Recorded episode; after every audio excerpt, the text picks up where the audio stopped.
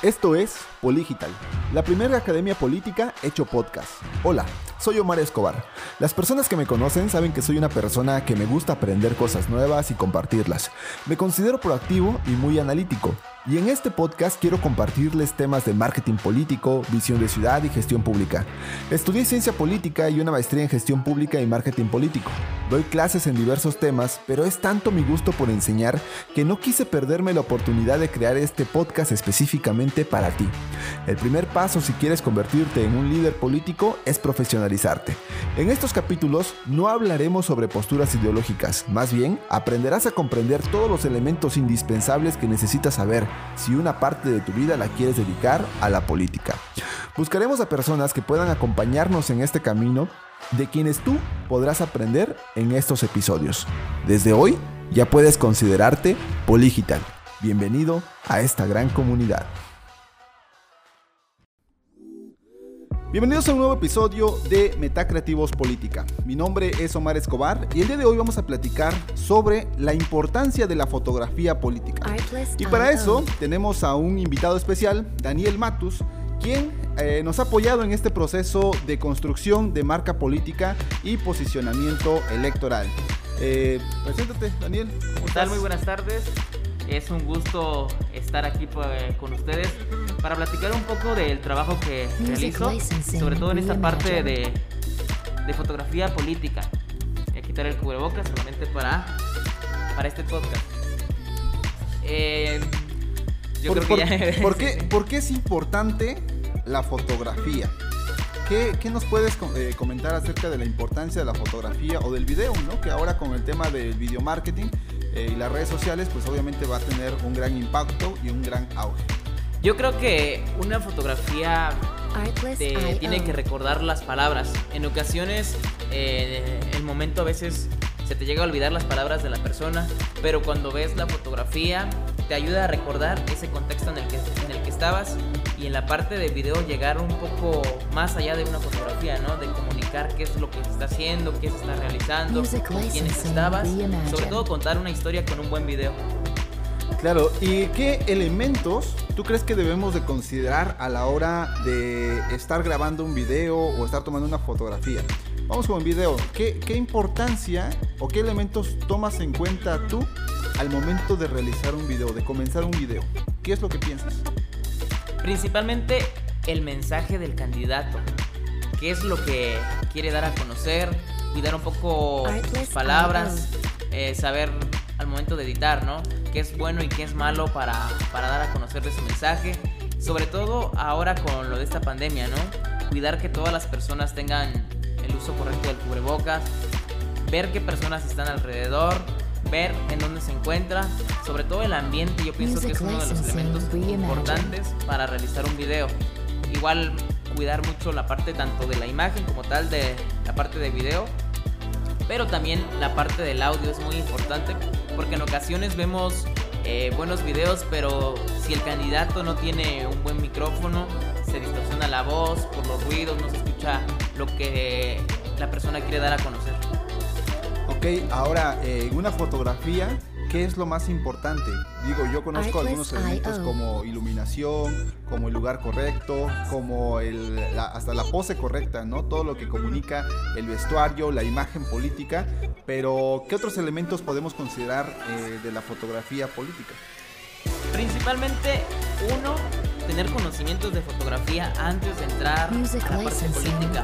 Porque no puedes llegar y decir estoy comenzando directamente en la parte política, ¿no? Ya tienes que pasar por un proceso de conocer lo que mencionabas, ¿no? La parte de iluminación, conocer un poco de composición. Pero tanto la fotografía que tenga buena iluminación, que se vea la calidad de imagen, que no se vea como una fotografía hecha por un celular, sobre todo que destaque esa parte de ser profesional al momento de tener una fotografía. Ok, ahora, ¿dónde vamos a, cuáles van a ser nuestros canales de distribución de una fotografía? Digo, he visto, por ejemplo, fotografías para espectaculares, pero ¿en dónde más podemos hacer uso de la fotografía? ¿Cómo podemos usarla? Principalmente hoy en día eh, las redes sociales es algo fundamental, ¿no? En una campaña sobre todo digital darse a conocer en Instagram, en Facebook, y que estas fotografías tengan el formato adecuado. Por ejemplo, en Facebook encontramos a veces fotografías horizontales, verticales, formatos cuadrados, vamos a llamarles, para no meternos más en, tecnicismos de fotografía. Y esos serían los canales y es muy diferente una fotografía para Facebook, para Instagram, para WhatsApp, incluso en Estados se está dando a conocer mucho el día a día de las personas. Ok, Daniel, ahora cuéntanos eh, algo gracioso que te haya sucedido al momento de grabar o al momento de tomar una fotografía, no sé, algo, algo que nos quieras comentar. ¿Alguna experiencia de este tipo? Eh, principalmente cuidar el equipo siempre al trabajar, ya sea en una campaña política o otro tipo de trabajos, ¿no? En una ocasión estábamos trabajando eh, para un partido y la cámara casi alguien nos las quiere robar. O sea, como que pasa una persona y casi te, jala porque se están, se está, eh, había muchas personas y muchísimos de prensa, entonces siempre tienes que cuidar tu equipo y siempre estar preparado, ¿no? Para, para disparar con tu equipo, para, para tener una buena fotografía. Pasa que a veces eh, es el momento y quieres tomar una foto, pero la cámara viene a veces con la tapa del objetivo o viene apagada y no puedes tener este, la, la escena que tú quieres y Sí, a veces de que ya está el, momento clave de la fotografía y dices, córrele porque esa es, esa es la fotografía que quiero y resulta que, tiene la tapa por la tapa puesta, ¿no? Sí.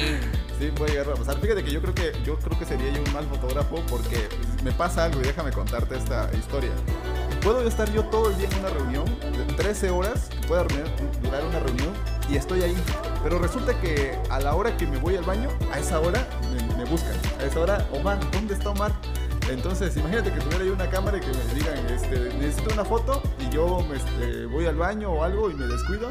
Eh, entonces, tengo mala suerte precisamente para los buenos momentos, creo.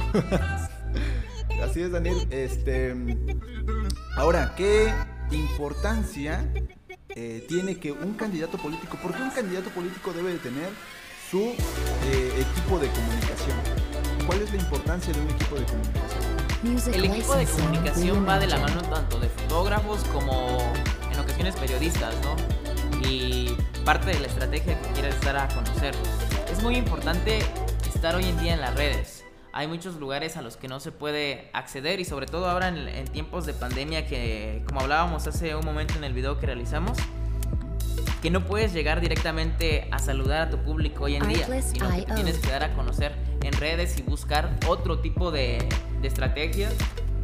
Es muy importante tener un buen contenido, darle a conocer a, a tus prospectos, en este caso los votantes, qué es lo que estás realizando, con quiénes te estás reuniendo, qué es lo que estás haciendo. Principalmente a las personas les interesa saber quién es el candidato, qué es lo que hace, cómo vive.